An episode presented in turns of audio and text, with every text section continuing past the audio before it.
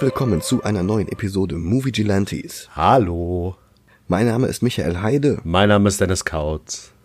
Und wir beenden eines der fürchterlichsten Jahre, die ich zu meinen Lebzeiten je durchmachen musste, noch einmal mit einem richtigen Griff ins Klo.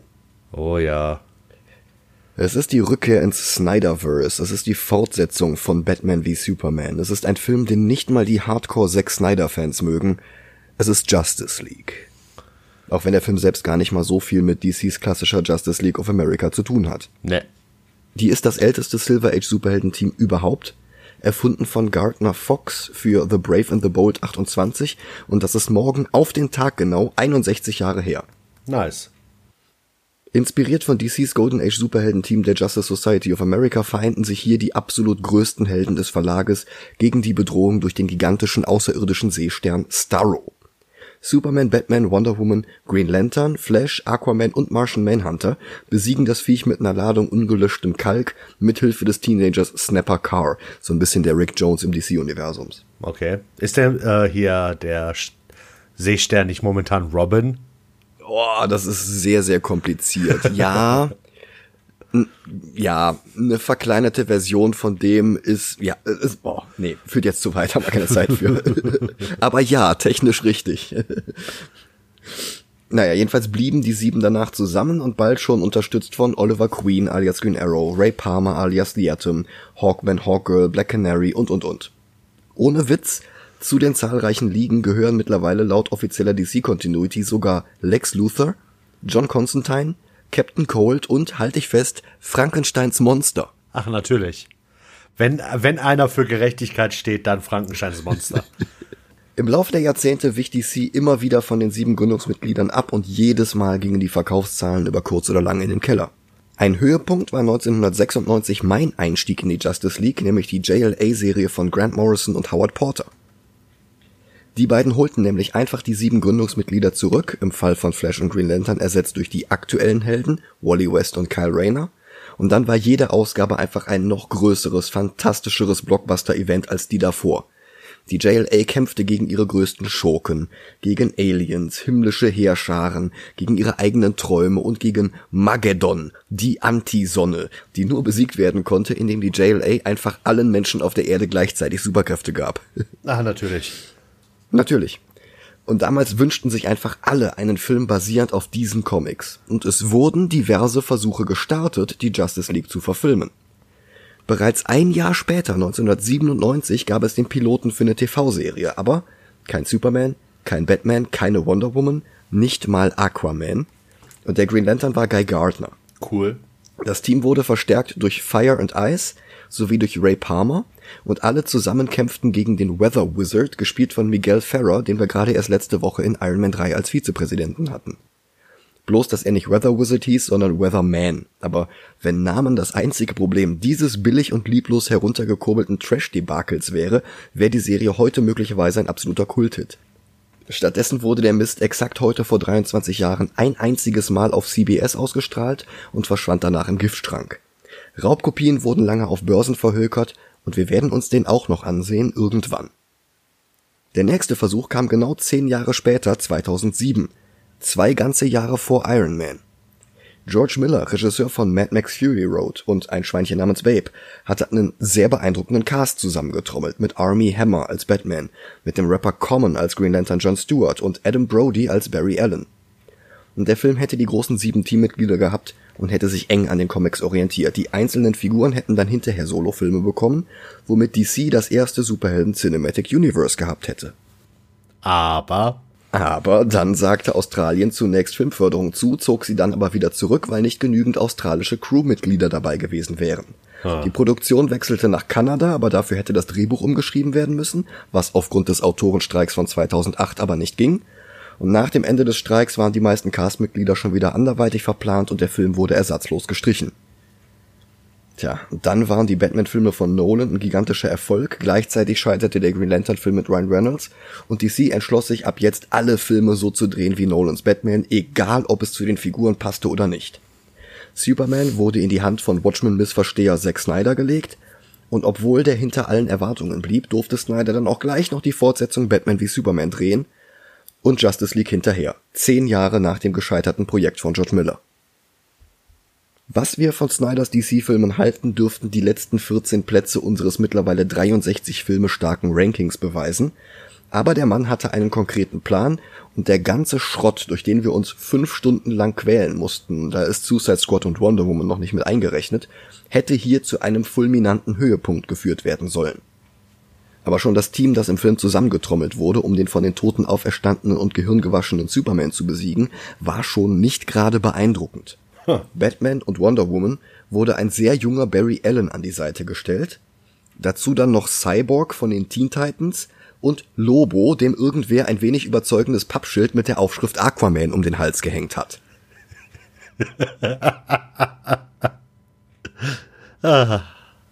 kein Martian Manhunter, kein Green Lantern. Die Farbe Grün scheint für Zack Snyder wie grünes Kryptonit zu sein. Nachdem Batman wie Superman weder Kritiker noch Kinogänger überzeugen konnte, wollten DC und Warner noch gegensteuern, aber die Arbeit an Justice League war da bereits zu weit fortgeschritten. Kurz vor Ende der Dreharbeiten zwang dann allerdings ein Todesfall in seiner Familie Zack Snyder dazu, seine Arbeit an dem Film zu beenden. Und so sehr ich das Werk dieses Mannes verachte, so wenig hat die Person dahinter doch auch mein Spott für diese Tragödie verdient. Snyder hat damals die Hölle durchgemacht, dass er sich zurückzog, ist mehr als nachvollziehbar, das ist menschlich. Jetzt musste der Film bloß trotzdem irgendwie fertiggestellt werden. Und weil DC immer noch daran interessiert war, den Erfolg von Marvels Avengers zu kopieren, und weil Joss Whedon sowieso bei Marvel ausgestiegen war, um für DC einen Batgirl-Film zu produzieren, der dann aber nie fertiggestellt wurde, lag es auf der Hand, den Buffy und Firefly-Erfinder an, die Justice League zu setzen. Allerdings bekam er ein sehr überschaubares Budget für die Reshoots, nur 25 Millionen, was das Budget für Justice League insgesamt auf 300 Millionen anhob. Kein Vergleich zu den über 70 Millionen, die Snyder selbst ein paar Jahre später bekam, um seine angeblich bereits völlig fertige Schnittfassung des Films auf eine vier Stunden Monstrosität aufzublasen, damit das Epos als Serie auf HBO Max verwertet werden konnte. Whedon durfte dann aber nicht mal die 50% Screentime drehen, die Richard Lester damals zugestanden wurden, damit der als alleiniger Regisseur von Superman 2 genannt werden konnte. Das wäre übrigens genau eine Stunde gewesen. Stattdessen taucht Whedon überhaupt nicht in den Credits auf.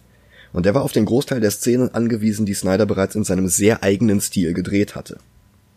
Das nächste Problem war, dass Henry Cavill bereits mit dem Dreh von Mission Impossible 6 angefangen hatte, wo er den Schurken August Walker spielte, der zudem noch einen Schnurrbart trug, den er sich und darauf bestand Produktionsfirma Paramount Pictures nicht mehr abrasieren durfte.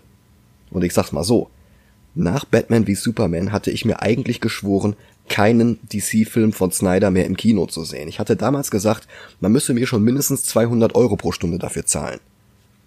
Und dann hat sich tatsächlich jemand dafür gefunden. Was? Ja. Eine schmierige Eventfirma, die ein als Gewinnspiel getarntes Rekrutierungsprojekt für junge Menschen mit Informatikkenntnissen abgehalten hatte, war bereit, mir 400 Euro zu bieten, wenn ich bei einer Veranstaltung zwei selbstgeschriebene Texte vortrage, einen 3D-Drucker an den Gewinner des Preisausschreibens aushändige und dann den Film anmoderiere. Also habe ich das gemacht. Ja. Und hab mir das Ding angeguckt. Und ich war nicht begeistert, aber so mies wie die DC-Filme, die Snyder im Alleingang verbrochen hatte, war es dann immerhin auch nicht. Außerdem war es ein guter Stundenlohn in der Theorie. Ja. Bloß, dass der Saftladen trotz mehrfacher Aufforderung bis heute nicht überwiesen hat. Ah. Ja. Und jetzt muss ich mir den Rotz noch einmal ansehen und das Geld bekomme ich noch immer nicht. Äh, nee. Egal. Augen auf und durch. Bis gleich. Bis gleich.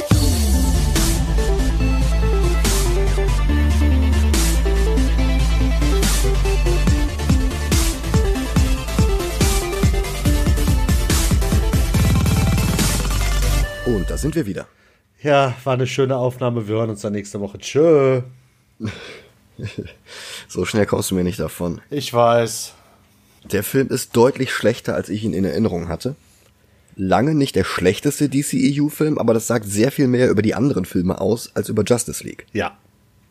Es beginnt sehr vielversprechend mit Batman, Superman, Wonder Woman, Aquaman in seinem klassischen goldenen Kostüm, dem immer noch völlig deplatzierten Cyborg, aber immerhin auch Flash, Green Lantern, Martian Manhunter, Nightwing, Hawkman.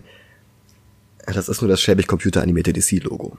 Ah. Der eigentliche Film fängt deutlich schlechter an.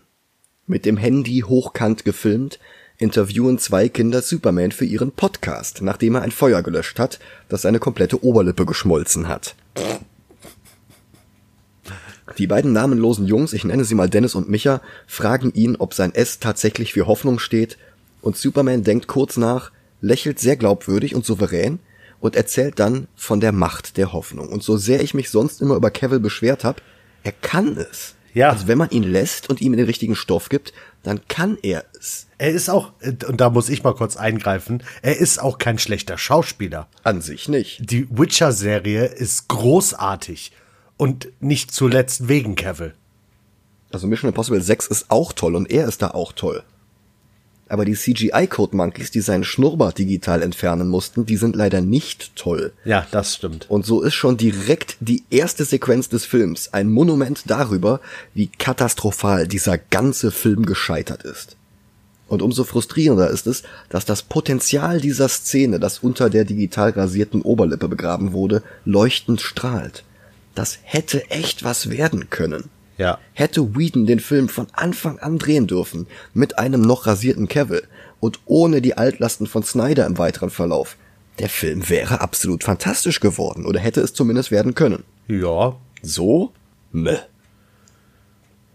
Micha und Dennis fragen Superman dann auch noch, ob er schon mal gegen ein Nilpferd gekämpft hat und was das Beste am Planeten Erde sei. Und Superman überlegt kurz, lächelt wieder, holt Luft und der Film bricht ab. Schwarz. Schlagzeilen auf der Straße. Superman is dead. Auf einem Häuserdach konfrontiert Ben Afflecks Batman einen namenlosen Einbrecher, gespielt von Holt McCallany aus Losers. Er ist einschüchternd, aber nicht völlig psychotisch. Er legt akrobatische Einlagen ein und er schafft es, niemanden in der Szene zu töten. Das ist bereits nach wenigen Sekunden die beste Darstellung Batmans seit George Clooney. Ähm, äh, nicht nur in der Szene niemanden zu töten, also wenn man jetzt mal die Parademons zur Seite lässt, tötet er niemanden. Ja. Es geht doch. Auch hilft es ein bisschen, dass die Musik in Justice League von Danny Elfman ist, der sogar hier und da das Batman-Theme von 89 einstreut, wenn auch meistens leider übertönt von den viel zu lauten Geräuschen im Film. Ja. Aber es geht hier überhaupt nicht um den Einbrecher. Der ist nur Köder für einen geflügelten Parademon von Apocalypse. Das sind in den Comics die Truppen von Darkseid. In Bruce Waynes prophetischem Albtraum hatten wir die bereits gesehen und jetzt sind sie in der Gegenwart auf der Erde angekommen. Batman überwältigt die Kreatur, bevor er aber Fragen beantwortet bekommen kann, zerstört sich das Viech selbst und hinterlässt drei brennende Quadrate an der Wand hinter ihm. Alfred bestätigt, dass dieses Muster immer wieder in Lex Luthers Notizen auftaucht. Also trifft Batman die Entscheidung, nach Norden zu reisen. Der Einbrecher stellt ihm noch die Frage, ob diese offensichtliche Invasion der Erde daran liegt, dass Superman nicht mehr da ist, um den Planeten zu beschützen, aber statt zu antworten, springt Batman bloß in den Vorspann hinein. Und der ist wieder voll Snyder. Vor Pathos triefende Augenblicke zur Coverversion eines Stückes von Leonard Cohen. Diesmal Everybody Knows, wenigstens nicht Halleluja. Und er versucht hier seine eigene Vorspannsequenz aus Watchmen zu kopieren.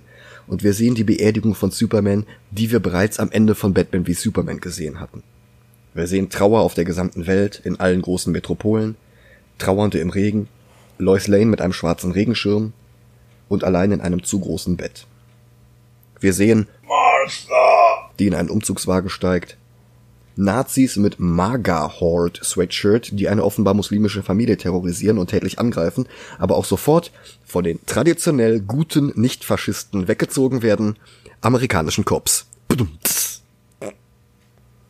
Ein Obdachloser mit Pappschild, auf dem I tried steht. Und Szenenwechsel London. Der ganze Film hat leider keine Ortseinblendungen, Schrift im Bild wäre anscheinend zu sehr Comic, und bei einer Comic-Verfilmung gibt es ja nichts peinlicheres, als wie ein Comic zu sein, aber immerhin, die Tower Bridge erkenne ich wieder. Ein Typ mit Hut stürmt zusammen mit Jason Stathams Stunt-Doubles den Central Criminal Court. Was schwer zu erkennen ist, weil trotz vier Establishing-Shots hintereinander ein gut lesbares Schild Mangelware ist. Da musste ich schon Standbild machen und dicht an den Fernseher rangehen, damit ich das erkennen konnte. Und die Szene erinnert entfernt an den Banküberfall zu Beginn von The Dark Knight. Allerdings gibt es auch noch eine ganze Schulklasse voller minderjähriger Geiseln. Alles andere wäre nicht unsubtil genug gewesen. Was die Statham Gang will, erfahren wir noch nicht. Aber jemand beobachtet sie durch ein Fernglas. Schnitt. Wonder Woman ohne Fernglas. auf der Statue von Justitia auf dem Dach eben dieses Gebäudes, von wo aus sie mit einem Fernglas überhaupt niemanden sehen könnte. Achso, und sie steht auf der Statue von Justitia, aber irgendwer hat vergessen, der computeranimierten Statue die Augenbinde zu geben, die sie in der Realität trägt. Oder es ist irgendein Hinweis darauf, dass die Gerechtigkeit im DC-Universum offene Augen hat, was bizarr ist. Hm. Und warum sie zu Klängen ihres Soundtracks aus Batman wie Superman und aus ihrem Solofilm auf den Armen der Statue steht, verrät der Film auch nicht.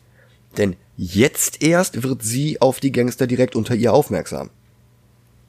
Sie dringt unbemerkt ins Gebäude ein und nutzt ihr Lasso für einen Stealth-Takedown.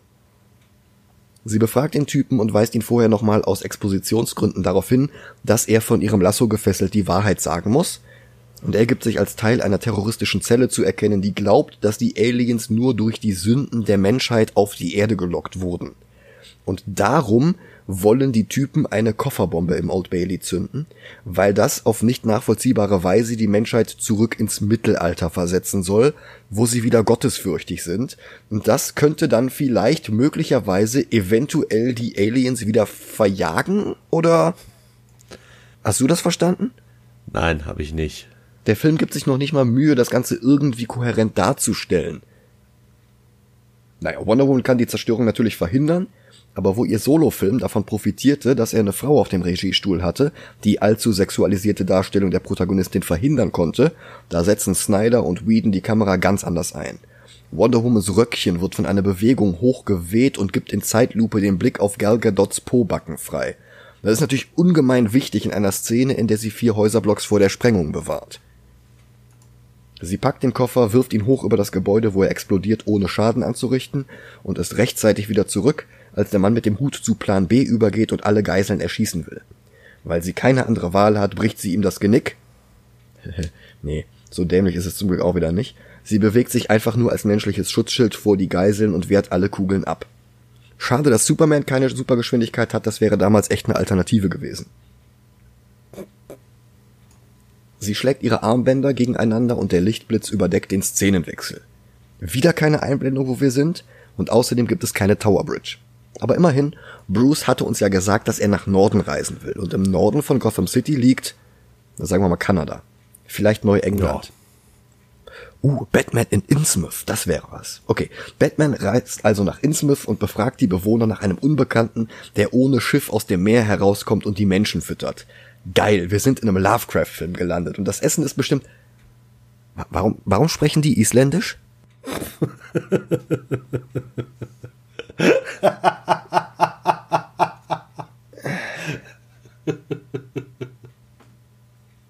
Wir sind also in Island, das bekanntlich nördlich der USA liegt.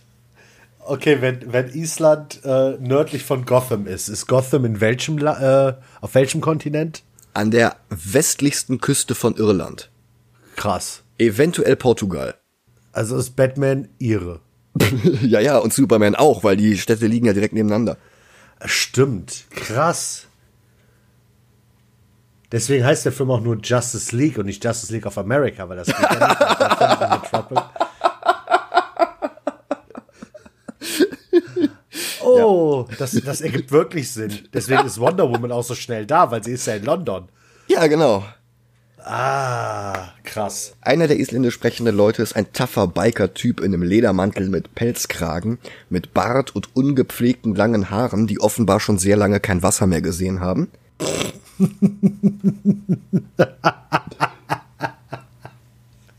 Puh.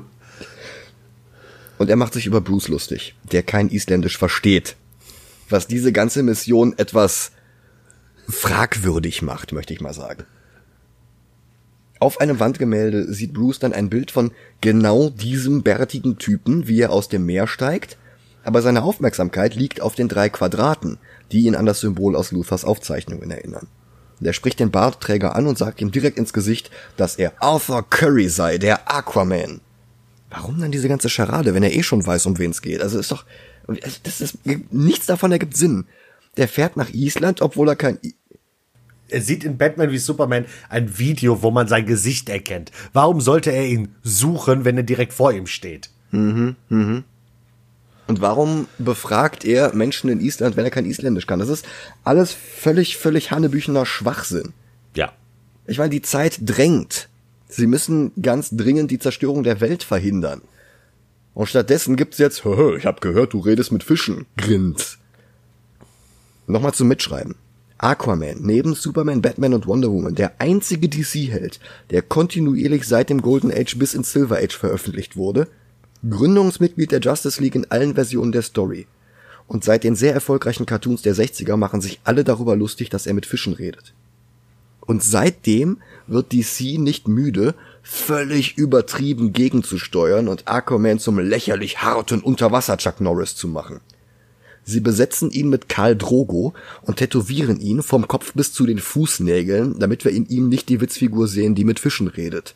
Und dann macht sich Batman direkt in ihrer ersten gemeinsamen Szene über ihn lustig, weil er mit Fischen redet. DC, was wollt ihr denn eigentlich? Aquaman will Bruce, der ihm gegenüber zugibt, seit 20 Jahren Batman zu sein, aber nicht helfen. Leave Hulk alone. Aquaman zieht den Ledermantel aus und wirft ihn einfach beiseite. Wo hat er den eigentlich her, wenn er aus dem Meer kommt? Das, äh. Äh. Also er hätte ja schon damit rechnen müssen, dass Bruce Wayne kommt, damit er einen Grund hat, sich zu verkleiden und sich unter die Fischer zu mischen. Aber äh, wenn er das weiß, wieso ist er denn überhaupt da? Das, nichts davon ergibt Sinn. Das Drehbuch ist übrigens von Chris Terrio, der für Argo, die einfache Adaption der Autobiografie von Antonio Mendes, einen Oscar bekam und seitdem nur Meisterwerke geschrieben hat wie ähm, Batman wie Superman und Rise of Skywalker, der wissenschaftlich erwiesen schlechteste Star Wars Teil der Filmgeschichte. Fuck. Wow. Aber Bruce lässt nicht locker. Er will wissen, was in den drei Boxen ist. Aquaman ignoriert die Frage, enthüllt Batmans Geheimidentität vor ein paar Isländerinnen und geht zurück ins Meer. Im Flugzeug zurück nach Amerika spekulieren Bruce und Alfred, in den drei Kisten sei irgendetwas Mächtiges. Vielleicht Geld. Batman, der beste Detektiv der Welt, geht davon aus, dass Aliens auf die Erde reisen, auf der Suche nach drei kleinen Kisten voll mit Dollarscheinen. Äußerst plausible Theorie.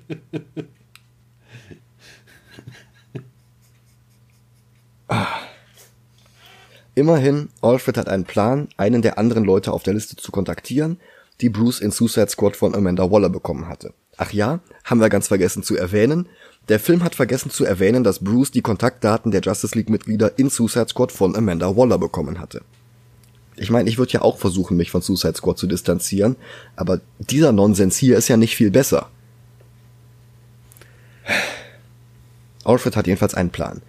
Weil Produzent Jeff Jones Geld dafür bekommt, wenn seine Konzepte in anderen Medien umgesetzt werden, führt der Film jetzt ein, dass Barry Allens Vater unschuldig für den Mord an Barrys Mutter im Gefängnis sitzt. Ein sehr paradoxer Zeitreiseplot, den Jones in den Comics eingeführt, aber selbst nie aufgelöst hatte. Stattdessen führten die Versuche zum kompletten Reboot des DC-Universums 2011 mit völlig hirnrissigen Änderungen, sodass Tim Drake plötzlich nie Robin war. The Question war ein übernatürlicher Unsterblicher, der tatsächlich kein Gesicht hatte. Mr. Freeze war nie mit Nora verheiratet, sondern nur ein verwirrter Stalker. Cyborg war nie ein Teen Titan, sondern statt Martian Manhunter Gründungsmitglied der Justice. Fuck, darum dieses Line-Up. anyway. Alfred mutmaßt, dass man Barry am Gefängnis abfangen kann, und danach zieht er Bruce damit auf, dass er Diana vielleicht gar nicht bloß für ihre Fähigkeiten schätzt. Dieses kindergartenartige Bruce ist verliebt wäre für sich genommen vielleicht ganz lustig, aber in diesem drögen, seelenlosen DC-Universum, das so gerne erwachsen wäre, ist es einfach nur völlig deplatziert. Wer über vier Filme hinweg eine Welt aufbaut, die keine Emotion außer Zorn kennt, der darf sich halt nicht wundern, wenn dort mit dem Brecheisen hineingezwängte Pointen nicht zünden. Aber der Expositionsmarathon ist noch immer nicht vorbei. Der sich sichtlich unwohl fühlende Jeremy Irons muss jetzt auch noch Victor Stone aufzählen, ein an seiner Hochschule ganz erfolgreicher Footballspieler mit genialem IQ, leider verstorben. Warum er ihn dann überhaupt aufzählt? Weil Wallers Daten scheinbar zufällig komplett deckungsgleich sind mit Luthers bizarrer Trailer-Clip-Sammlung aus Batman wie Superman und weil der beste Detektiv der Welt keine anderen Metahumans auftreiben kann. Warum ist er nicht Nightwing? Warum ist da nicht hm. Batgirl? Warum ist da nicht irgendwer? Tja. Alfred erinnert an die einfachere gute alte Zeit der Raketenpinguine und impliziert damit, dass Justice League eine direkte Fortsetzung von Batman Returns ist, dem schlechtesten Batman-Film der 90er. Ich will übrigens Michael Goff wiederhaben, der war als Alfred bedeutend besser. Ja. Barry besucht seinen Vater. Weil er das Besucherformular mit einem Edding ausfüllen soll, weil das ja so üblich ist, erlaubt er sich einen Spaß und beschmiert das Gesicht vom unfreundlichen Olaf in der Schlange hinter ihm mit einer Brille, einem kringeligen Schnurrbart und einer dicken Narbe auf der Glatze. Ich wünschte mir so sehr, der Rest des DCEU würde zu diesem Gag passen. Ja. Ja. Er trifft jedenfalls seinen Vater Dr. Manhattan, der Barry ausreden will, Kriminologie zu studieren, um ihm zu helfen. Und er soll ihn auch nicht mehr besuchen kommen. Billy Crudup wäre mit weniger grauer Farbe in den Haaren übrigens gar nicht mal so schlecht in so ziemlich jeder anderen männlichen Rolle in diesem Film gewesen. Der wäre okay gewesen als Barry, der wäre okay gewesen als Aquaman, der wäre okay gewesen als Superman. Und 2000 hatte er bereits fast die Rolle des Bruce Wayne bekommen, bevor die dann doch noch an Christian Bale ging. Stattdessen verschwenden die ihn hier an eine völlig nutzlose Szene, die quasi niemals wieder aufgegriffen wird, bloß damit Jeff Jones noch ein paar Dollar mehr Royalties aus der Produktion herauspressen kann. Apropos verschwendete Schauspieler. Joe Morton, der Hauptrollen in kleinen Filmen und Nebenrollen in Blockbustern wie Terminator 2, Speed und Ali hatte. Dazu Serien wie Smallville und Eureka, darf jetzt hier seine Rolle als Papa von Cyborg aus Batman wie Superman wiederholen und mal einfach überhaupt gar nichts machen. Laut Snyder war die Rolle eigentlich größer angelegt gewesen, unter anderem weil Cyborg selbst als größere Rolle gedacht war. Bevor Whedon an Bord kam, entschied, dass der Plot so nicht funktionierte und den Fokus auf die anderen Justice League Mitglieder änderte. Ray Fisher Darsteller von Victor Stone alias Cyborg fing daraufhin Beef auf Twitter an. Mal sehen, welche Rolle die Stones im Snyder Cut spielen werden. Im Whedon Cut beschränkt sich Miles Dysons Rolle jedenfalls darauf, in den Star Labs zu arbeiten und mit Victor zu streiten. Es geht um die Motherbox, die erwacht war und Victor, wie in den New 52 Comics von Jeff Jones, zu Cyborg gemacht hatte, was wir in Batman wie Superman sehen konnten. Laut Justice League erwachte diese Motherbox aber erst nach Batman wie Superman, weil sie Supermans Tod gespürt hatte. Was für sich genommen schon Unfug ist. Diese Box ist tausende von Jahre alt und sollte nur die Erde in das Klima von Apokalypse umwandeln. Die lag hier all die Zeit verborgen. Vor Kal-Els Ankunft auf der Erde war sie ja auch nicht aktiv. Und als er dann sein Debüt als Superman gab, blieb sie im Standby. Warum sollte sie ausgerechnet auf seinen Tod reagieren, zumal Wonder Woman ja noch da ist und dieselben Kräfte hat? Papa Stone will jedenfalls, dass Victor nicht den ganzen Tag zu Hause hockt und dass er die Motherbox rausgibt, damit sie mit Supermans Schiff zusammengebracht werden kann, um zu sehen, was dann passiert. Möglicherweise könnte die Box das ganze Schiff powern. Das wird später nochmal wichtig. Oh ja, aber Cyborg verändert sich immer weiter, jeden Tag etwas mehr. Seit diesem Morgen kann er fliegen. Szenenwechsel? Tim ist Kira. Unter Snyder und Whedon sind die Amazonen alle etwas hübscher geschminkt, einige tragen bauchfrei. Man merkt, dass Patty Jenkins nicht mehr an Bord ist. Auch hier auf der Insel ist eine Motherbox und sie scheint auf irgendwas zu reagieren. Sie vibriert fröhlich vor sich hin und manifestiert dann eine Boomtube und heraus kommt der Schurke dieses Films. Steppenwolf. In den Comics der Onkel von Darkseid, im Film ein generischer Fantasy-Troll mit gehörntem Helm. Was der Vision des visionären Regisseurs Zack Snyder völlig widerspricht. Im Snyder Cut sieht Steppenwolf folglich exakt ganz genauso aus, bloß als hätte er einen riesigen Magneten verschluckt und wäre dann einmal durch Solingen gelaufen. Harry Haller hier ist jedenfalls ein hässlicher CGI-Effekt, gesprochen von Kieran Heinz. Der war auch in Road to Perdition und Ghost Rider 2, außerdem in Game of Thrones, Brügge sehen und sterben und in ein paar Harry Potter Filmen. Und wie der Rest des Casts verkauft auch er sich hier weit unter Wert. Er ruft jetzt durch die immer noch offene Boomtube Parademons auf die Erde. Obwohl Parademons schon die ganze Zeit auf der Erde sind. Und die hier sollen jetzt die Amazonen angreifen, damit er die Motherbox stehlen kann. Apropos Mother. Dianas Mutter Hippolyta packt sich das Ding und flieht aus dem Tempel. Sie händigt die Box ein paar Reiterinnen aus, die sofort von Steppenwolf überwältigt werden. Ein paar hundert, wenn nicht tausend weitere Reiterinnen von Rohan erscheinen am Horizont, aber Born to be Wild boomtubt sich einfach mit der Box weg. Daraufhin zünden die Amazonen ein Leuchtfeuer an, damit Diana von der Misere erfährt. Und weil wir noch nicht genug Mütter im Film haben, unterhält sich Lois jetzt auch noch mit Martha. Gott. Ah, ich werde Martha vermissen. Die Banken haben ihr die Farm weggenommen, weil sie ihre Kredite ohne Superman nicht mehr bezahlen kann. Und sie erwartet, dass Lois jetzt mal langsam noch einen Pulitzer nach Hause bringt, weil Clark ihr gesagt hat, Lois sei die thirstiest Frau, der er je begegnet ist. Sie korrigiert sich, hungriest. Der Witz funktioniert im Deutschen einfach gar nicht, weil sie es wörtlich eins zu eins übersetzt haben, aber weil durstig im Deutschen nicht mit horny konnotiert ist. Äh. Cyborgs mechanische Hälfte hat inzwischen noch ein neues Firmware-Update gezogen und er kann jetzt alle Datenbanken der Welt auf holographischen Displays zwischen seinen Händen anzeigen. Auch Fotos aus der Überwachungskamera der Batcave, die Batman als Bruce Wayne identifizieren. Nicht, dass der seine Geheimidentität in Island besonders geheim gehalten hätte. Nicht, dass er das im Rest des Films tun würde. Apropos Bruce Wayne. Der schraubt gerade in einem neuen Truppentransportflugzeug herum, als Diana unangemeldet bei ihm aufkreuzt. Ja, für seine, für seine Truppen, weil äh, wie soll Batman sonst seine Armee von A nach B bringen? Batman und Robin haben sie vorgeworfen, dass der Film neue Fahrzeuge einführt, weil sie Spielzeug verkaufen wollten. Justice League führt drei oder vier neue Batman-Fahrzeuge ein und niemand sagt ein Wort. Ja. Diana bewundert den Flieger und erwähnt, dass sie mal jemanden kannte, der die Mühle gerne geflogen hätte. Ich schätze, daraus können wir schon ableiten, dass Steve Trevor Wonder Woman 84 auch nicht überleben wird.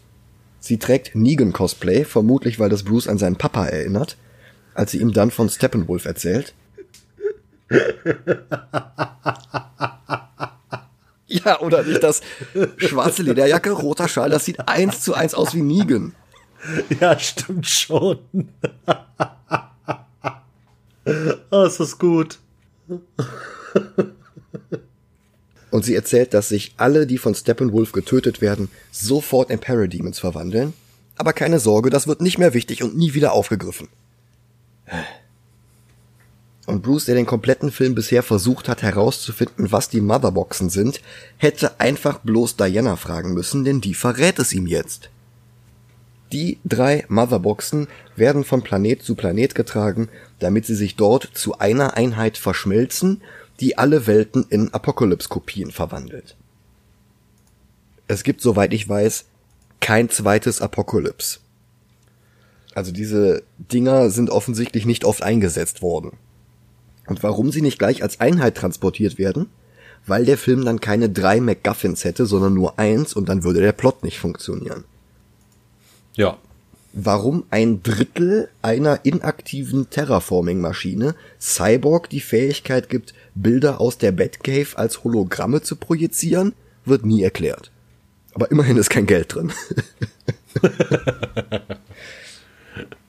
Steppenwolf hat die drei Boxen jedenfalls mal vor tausenden von Jahren auf die Erde gebracht, um unseren Planeten in ein zweites Apokalypse zu verwandeln, aber aus keinerlei nachvollziehbarem Grund hatten die Bewohner der Erde das damals gewusst und vorhergesehen, weswegen sich drei Völker gegen Steppenwolf und seine Truppen vereinigten. Ja, drei Völker, das sagt Diana ausdrücklich, um die Parallele zu den drei Boxen zu unterstreichen. Diese drei Völker waren die Amazonen, die Atlanter, die Menschen und die griechischen Götter. Drei. ja, vielleicht sind die, ja, okay, aber da, darüber kann ich hinwegsehen. Sogar ein Green Lantern war dabei. Ich, ich habe nämlich im Kopf, dass sich die drei Völker der Erde zusammentun, sogar die griechischen Götter mithelfen und sie äh, Hilfe von Außerirdischen hatten. Also wenn man jetzt mal, sie sagt ja drei Völker der Erde, wenn man jetzt mal da bedenkt, Green Lantern kommt aus dem All, die Götter kommen wo auch immer her. Also ich kann darüber hinwegsehen. Warum ist denn die dritte Motherbox den dummen Menschen gegeben worden und schlummert nicht in der Schatzkammer des Olymp? Tja, fragt das Zeus. Mhm. Der Green Lantern, der bei diesem Kampf dabei ist, ist übrigens äh, Yalan Gur aus Green Lantern 19 von 1991. Das war der vorherige Träger von Alan Scotts Ring und der Grund, warum der Ring schwach gegen Holz war, statt gegen die Farbe Gelb. Ich erkenne den Charakter hier nicht ganz drin und im Comic stirbt er auch völlig anders, aber kurz zusammengefasst wollte Yalangur die Macht seines Rings nicht mit Schwächeren teilen und wurde ein egoistischer Tyrann. Dass ausgerechnet der von Snyder auserwählt wurde, als erster Green Lantern überhaupt im DCEU aufzutauchen, würde wieder etwas zu seinem Ayn Rand-Fimmel passen, ist aber wahrscheinlich doch nur Zufall. Das ist halt kanonisch der Green Lantern unseres Sektors von vor 2000 Jahren. Ja, gut. Aber trotzdem ist es halt echt äh, ne, Poetry. Mhm.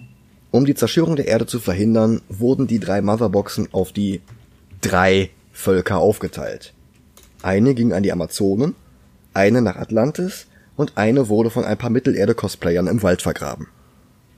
Diana vermutet, dass Steppenwolf bloß ein paar Tage brauchen wird, um die Boxen erneut zu vereinen. Jetzt ist es wichtig, die Liga zusammenzutrommeln.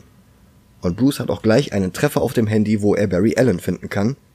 Bei Victor Stone dachten beide, der jeweils andere würde sich drum kümmern. Kann ja mal passieren. Geht hier ja auch um nix. Und die Pointe, die beiden wurden die ganze Zeit von Cyborg beobachtet. Schnitt. Barry Allen kommt nach Hause und der schnellste Mann der Welt, Bruce Wayne, wartet bereits auf ihn. Also wie gesagt, da ging eben sein Alarm los und jetzt ist er auch schon bei Barry Allen in der Wohnung. Also vielleicht ist es auch einfach ein äh, Timeskip, den wir nicht sehen. Vielleicht vergehen ja ein paar Tage. Die haben nur ein paar Tage. In den Comics trägt Barry sein Kostüm extrem komprimiert in einem Geheimfach in seinem Ring immer bei sich. Das wäre für das Snyderverse nicht bodenständig und auch nicht praktisch genug, also hat er es hier einer Schaufensterpuppe angezogen, die auf einem Podest steht, in der Mitte seiner, naja, Wohnung kann man das kaum nennen. Das ist außerdem. Ja, aber gut. Der, der Flash aus dem CW-Verse hat seinen Anzug auch, nicht im Ring. Ja, aber zumindest kann er seinen Anzug unter der Kleidung tragen. Nee, Hier, er hat ihn bei Starlabs. Ah, okay.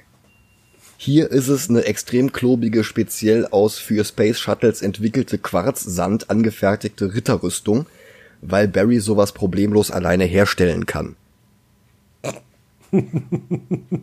okay, da ist die Erklärung von CW besser. Ja, klar. Kennst du die Erklärung? Naja, Starlabs macht ihm den Anzug. Ja, nee, eben nicht. Ach so. Ähm, Starlabs war früher, also vor ein paar Jahren in Flash, haben die für Ausrüstung für Leute gearbeitet. Polizei, Krankenhaus, Feuerwehr und so. Und das war der, ist der Prototyp von einem feuerfesten Anzug für die Feuerwehr. Ja. Ja. Auf jeden Fall hat er den Anzug von Starlabs. Ja. Ja. Barry streitet ab, der Flash zu sein und Bruce wirft einen Batarang nach seinem Kopf. Ich muss daran erinnern, in der Welt von Zack Snyder ist der Battering kein einfacher Bumerang, der seine Gegner ausnockt, sondern ein tödlich scharfer Shuriken. Wenn Barry tatsächlich nicht der Flash gewesen wäre, hätte Bruce ihn jetzt getötet. Stell ich mir lustig vor. Mhm. Äh, Aber Sie sind Bruce Wayne. Was haben Sie mit dem Mann gemacht auf meinem Fußboden? Aber Barry fängt den Batarang aus der Luft, schlussfolgert, dass Bruce wohl Batman sein muss. Der geht echt nicht vorsichtig mit seiner Geheimidentität um. Und die beiden tauschen wie Gräde induzierend unlustige Witze aus. Barry willigt ein, der Liga beizutreten und sein Kostüm muss er in einem lächerlich gigantischen Seesack mitnehmen. Diana wird inzwischen in der Batcave von Cyborg kontaktiert, weil es unglaublich wichtig ist, dass ein Drittel einer 2000 Jahre alten Weltzerstörungsmaschine die Fähigkeit hat, 2017 mit Windows-Computern zu chatten. Na, ich glaube, Batman benutzt Linux. Ja, vielleicht. Alfred kommentiert. Obwohl es ist Bruce Wayne, der hat Apple. Es sah nicht nach Apple aus. Also ja, Linux könnte sein. Ja, Linux geht aber nicht. Warum? Die haben als Maskottchen einen Pinguin.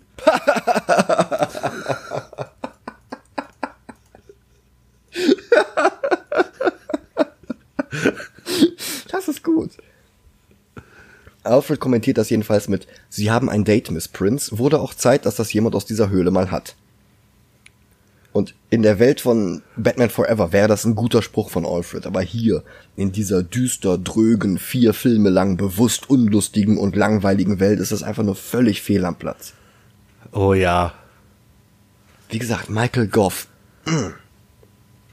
Die beiden treffen sich und Cyborg erzeugt einen Stromausfall im ganzen Häuserblock, bevor er sich ihr zeigt. Sie will ihn überzeugen, der Liga beizutreten, aber er fliegt davon. Warum ich muss ja an dieser Treffen? Stelle mal sagen, Cyborg ist fehlplatziert in diesem Film. Ich stimme dir zu. Mhm. Aber das Design von Cyborg ist schon genial. Ja, aber all das, das hätten sie auch mit Steel machen können und Steel war in der Justice League. Ja, gut. Woanders rettet Aquaman einen Fischer, bringt ihn in die nächste Kneipe, klaut eine Flasche Whisky und äxt die, bevor er zurück in die Fluten steigt. ja. Whisky Exen ist Badass. Mm, ja, richtig. Aquaman ist ja Badass. Äh. Mara, gespielt von Johnny Depp Verprüglerin und Johnny Depp Prügelopfer Amber Heard, bewacht die Motherbox von Atlantis, als Magic Carpet Ride auftaucht und die Box klauen will. Aquaman kommt dazu, die beiden prügeln sich unspektakulär unter Wasser und dann teleportiert sich Loki für Arme mit dem Tesseract für Arme davon. Dann zicken sich Mara und Aquaman noch ein bisschen an, weil sie von seiner leiblichen Mutter großgezogen wurde, während er an Land bei seinem Vater aufwachsen musste. Dazu mehr nächstes Jahr, wenn wir Aquaman besprechen. Aber er als Erbe von Königin Atlanna hat jetzt die Pflicht, die Box zurückzuholen. Weil der Film nur eine Laufzeit von zwei Stunden hat, und die Liga jetzt nach 47 Minuten immer noch nicht zusammengekommen ist, muss der Film jetzt selbstverständlich noch eine namenlose russische Familie einführen, die optisch in den 50ern gefangen ist und die in der Gegend um Tschernobyl zu leben scheint. Dort bringt Hermann Hesse jetzt zwei der drei Boxen zusammen. Und er sendet seine Truppen los für Darkseid, der allerdings nur im Snyder Cut auftauchen wird. Und dann lernen wir auch noch die DCEU-Version von Jim Gordon kennen, der hier von J.K. Simmons gespielt wird. Das war Jameson in den Raimi-Filmen. Und weil Justice League so gefloppt ist, ist das auch Jameson in den MCU-Filmen. Er unterhält sich mit Detective Crispus Allen, der vor ungefähr 15 Jahren mal kurze Zeit der neue Wirtskörper für den Spectre war. Und wir erfahren, dass die Bewohner von Metropolis, wo diverse Starlabs-Mitarbeiter entführt worden sind, Parademons und Batman nicht auseinanderhalten können.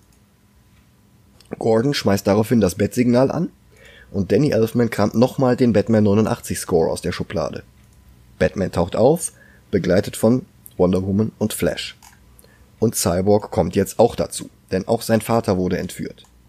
Die Liga kombiniert anhand der Entführungsorte, dass die Parademons in alten Tunneln unter dem Hafen von Gotham hausen müssen. Also sehen die vier sich dort um, mit Alfred als Oracle. Und Steppenwolf, der eigentlich gerade noch in Tschernobyl war, hat die ganze Zeit Starlabs Mitarbeiter getötet im Hafen von Gotham und ist jetzt kurz vor Cyborgs Papa. Oh Gott, weißt du, was ich gerade im Kopf habe? Was denn? Steppenwolf, der durch äh, verschiedene Straßen geht und die ganze Zeit sagt Starlabs. Ja, Nemesis Stars. Oh Gott. Also Nemesis ist besser computeranimiert als Steppenwolf. Ja, im äh, Resident Evil 3 ist er besser Computer. Ja.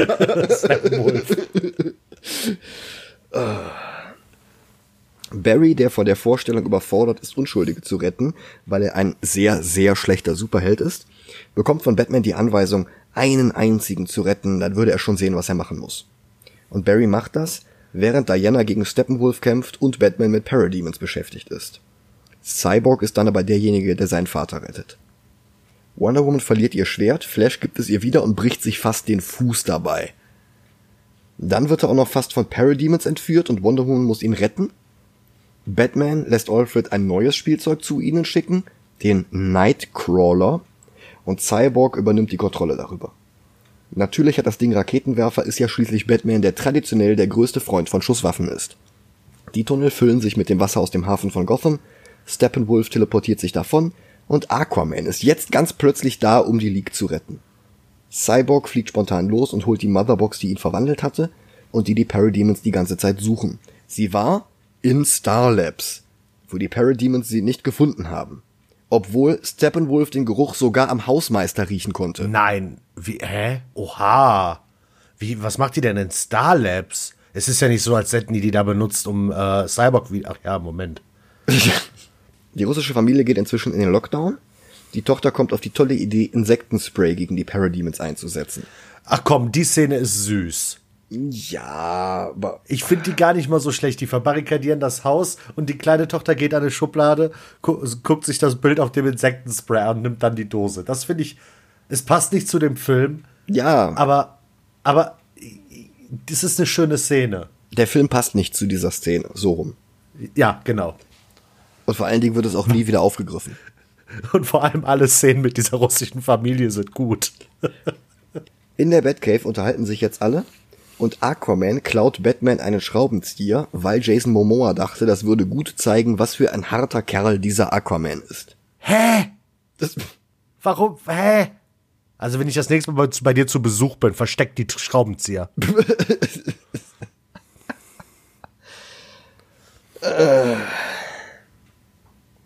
Bruce kommt auf die Idee, dass wenn die Box schon Victor verbessern und umwandeln kann, dann ist sie doch bestimmt auch in der Lage, Superman von den Toten zurückzuholen. Na, ist ja, ist ja sinnvoll, das ergibt eine logische Schlussfolgerung. Schade, dass es nicht sieben Motherboxen werden, sonst werden es wie nämlich die Dragon Ball. Ja. Diana will es ihm ausreden, damit sie nicht noch einen Doomsday bauen. Aber Bruces einzige Aufgabe, herauszufinden, was es mit den drei Quadraten in Luthers Aufzeichnungen auf sich hatte, ist halt jetzt beendet. Also braucht er eine neue Aufgabe. Folglich ist er ab jetzt besessen von der Idee, Motherbox Nekromantie an Superman auszuprobieren. Also da, das verstehe ich nicht. Es gibt einen Comic, der genau zeigt, wie Superman von den Toten zurückkommen würde.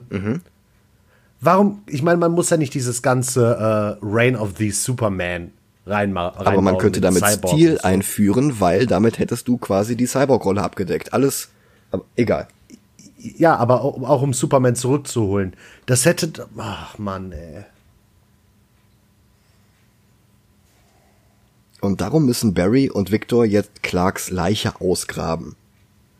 Dass die Erde am Ende von Batman wie Superman von seinem Sarg hochflog, wird einfach ignoriert. Und dann brechen sie alle zusammen in Sords Raumschiff ein, Motherbox unterm Arm, und sie werfen Clarks Kadaver in die Suppe, aus der Doomsday gekrochen war, bloß dass Cyborg diesmal mit dem Schiff kommuniziert. Und Barry lädt die Motherbox mit der Speedforce auf, weil Physik so funktioniert. Und zack, Superman öffnet seine Augen. Beerdigt wurde er in seinem klassischen Silver Age Clark Kent Look, also blauer Anzug, rote Krawatte. Aber als er dann aus dem Raumschiff heraus zum Sordmahnmal fliegt, geht natürlich Sakko und Hemd flöten, damit wir Cavills Oberkörper sehen können. Cyborgs Cyberhälfte übersteuert seinen Willen und greift Shirtless Man an. Der kämpft jetzt gegen die ganze Justice League und der Kampf zieht sich ewig hin. Oh ja. Cool ist allerdings der Moment, in dem Barry mit Superspeed um Superman herumläuft und Clark verfolgt ihn mit seinem Blick. Die fandst du gut, die Szene? Das fand ich gut. Alles drumherum fand ich Müll. Okay. Aber dieser Moment, dass Barry überrascht ist, dass das erste Mal überhaupt jemand mit seinem Tempo mithalten kann, das fand ich gut. Ja, und die Szene ist total geklaut aus X-Men Apocalypse. Hast du X-Men Apocalypse geguckt? Ich habe ihn geguckt und ich habe ihn auch wieder verdrängt. Ja, aber genau das, was da passiert, aber genau so, passiert mit Quicksilver und Apocalypse. Wann kam X-Men Apocalypse raus? 2016. Ja, okay. Also, ich fand die Szene genau aus diesem Grund halt nicht cool, weil es sie schon gab in einem Superheldenfilm. Ja, ich vermute mal, dass die schon am Drehen waren, als Apocalypse rauskam. Also, ich glaube nicht, dass das abgeguckt ist. Ja, können wir halt nicht beurteilen. Ne? Ja. Also es ist, es ist auf jeden Fall weniger originell jetzt, wo das der andere Film schon gemacht hat, aber naja. Ja, son sonst wäre die Szene tatsächlich großartig. Ja. Aber wie gesagt, alles drumrum ist sowieso totaler Rotz. Ja. Ein völlig hirnloser Superman prügelt um sich und zerlegt das Mahnmal und ausgerechnet da kramt Elfman jetzt das John Williams Superman-Theme raus. Und das beweist einfach sehr eindrucksvoll, dass dieser Typ hier einfach nicht Superman ist.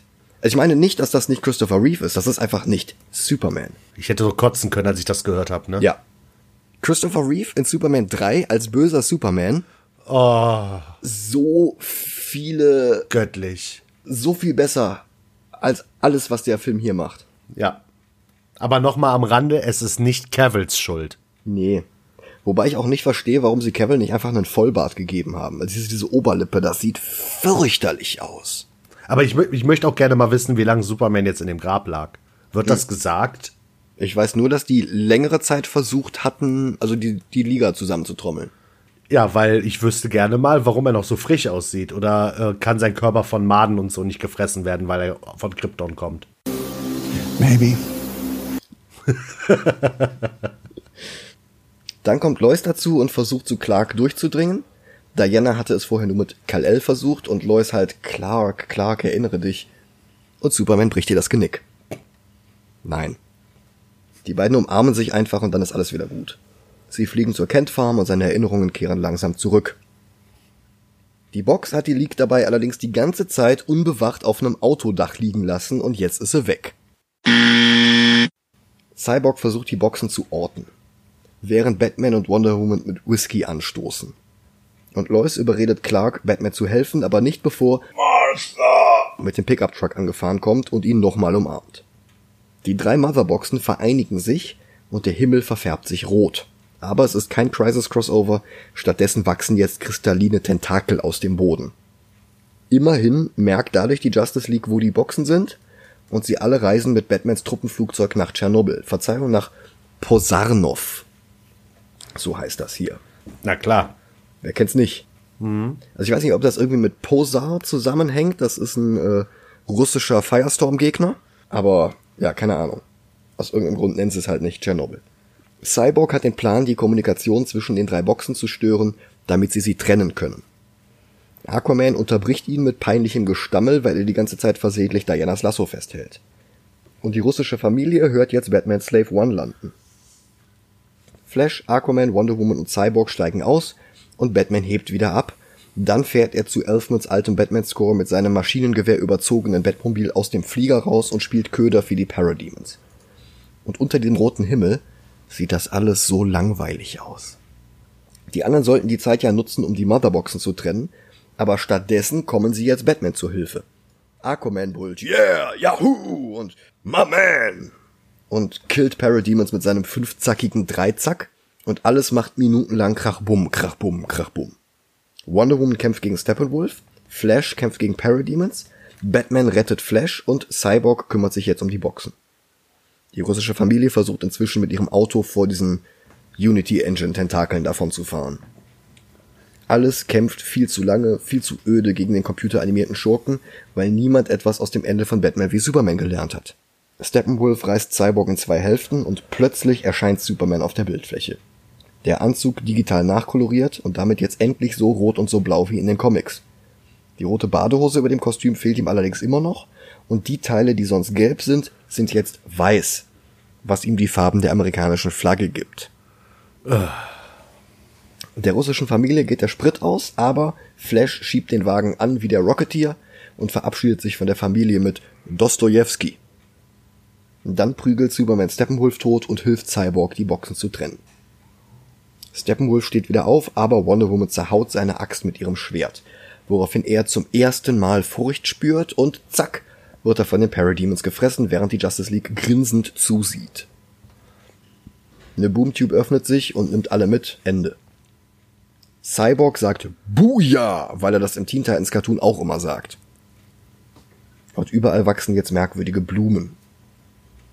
Bruce kauft nicht nur die Kent Farm, sondern gleich die ganze Bank und lässt Martha wieder einziehen. Barry fängt jetzt bei der Spurensicherung an und sein Vater ist jetzt stolz, weil das ein richtiger Job ist. Und Bruce baut das zerstörte Wayne Manor wieder auf, jetzt als Hall of Justice. Bla bla, Nachspann. Versöhnlich stimmt die Szene mitten im Nachspann, in der Flash und Superman ein Wettrennen gegeneinander starten, wie in Superman 199. Und nach dem Nachspann gibt es dann noch einen Epilog, in dem wir erfahren, dass Lex Luthor aus dem Gefängnis ausgebrochen ist und zusammen mit Deathstroke eine Injustice Gang gründet. Und das sind auch die einzigen Mitglieder. Ja, reicht ja. Ja. Deathstroke, gespielt von Joe Manganiello, also Flash Thompson aus Raimi's Spider-Man, hätte eigentlich der Gegner in Ben Afflecks Solo-Batman-Film werden sollen, aber dazu kam es ja nicht. Ben Afflecks Film wurde Matt Reeves Film, Robert Pattinson übernahm die Hauptrolle und jetzt geht es dort stattdessen um Pinguin und den Zodiac Killer oder sowas. Mit dem DCEU hat das alles gar nichts mehr zu tun. Nee. Und vielleicht wäre es besser gewesen, wenn bereits dieser Justice League Film nichts mehr mit dem DCEU zu tun gehabt hätte. Also gar nichts. Aber dann kam es halt anders. Der Film floppte böse an den Kinokassen. Also der hat international immer noch 600 Millionen eingespielt, aber wenn man, aber wenn man bedenkt, dass der zusätzlich zu 300 Millionen Filmbudget nochmal ein fettes Werbebudget hatte und dass die Kinobetreiber ja auch noch an den 600 Millionen mitverdient haben, dann sieht das nicht wirklich gut aus. Ja.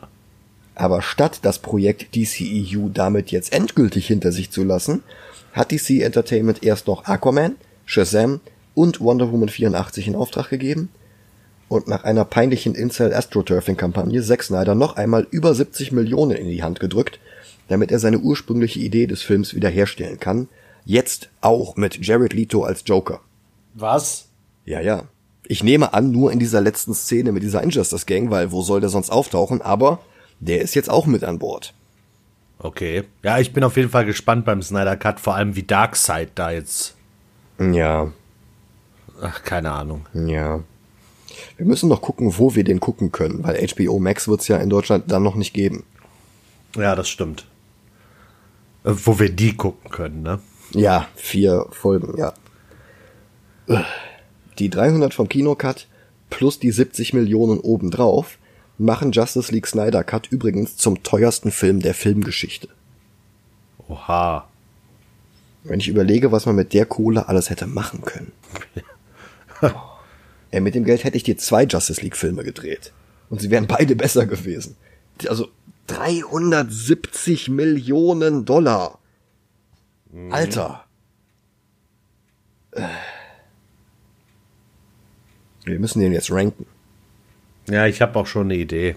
Ich finde ihn eigentlich besser als die verdammt beschissenen Harley Quinn-Filme. Aber dann gucke ich halt auf Platz 49 und da ist Superman 3. Und der ist deutlich besser, ja. Ja, eben. Man of Steel hat zumindest eine gute erste Hälfte und wird dann Mist. Und Der Film hier hat, sagen wir mal großzügig, fünf gute Szenen und der Rest ist Mist. Ja. Also ist Man of Steel eigentlich besser. Dann haben wir die andere Liga, Und die ist auch besser. die ist insgesamt besser, auch wenn sie eine schlechtere Umsetzung der Vorlage ist. Aber ja. Ja. Also Dick Tracy ist eigentlich auch besser, sind wir mal ehrlich. Ja, aber bei Fantastic Four würde ich aufhören. Ja, Weil Fantastic Four ist nicht besser als äh, Justice League. nee. Darunter kommt Werner Beinhardt, der ist anstrengender. Asterix der Gallier und dann kommt schon Batman wie Superman. Nee. Über Fantastic Four ist in Ordnung. Ja. Und das wäre dann der neue Platz 54. Und damit haben wir ein ganzes Jahr 2020 hinter uns gebracht. Oh ja. Es war kein gutes Jahr. Wirklich nicht. So ziemlich egal an welcher Front. Aber immerhin, es liegt jetzt hinter uns. Und das nächste Jahr wird seine eigenen Probleme mit sich bringen und es wird auch nicht alles auf magische Weise innerhalb von ein paar Stunden gut werden.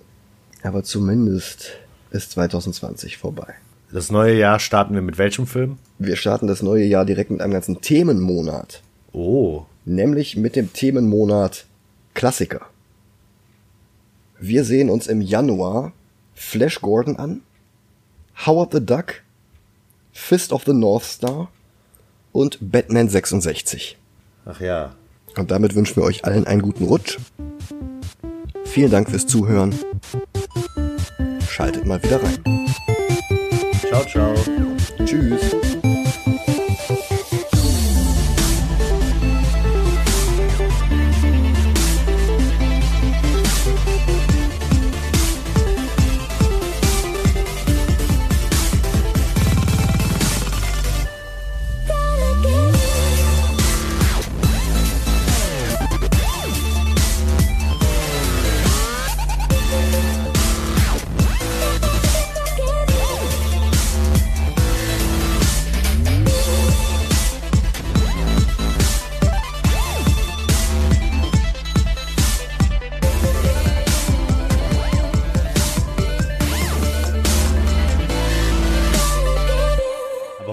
Kenne ich.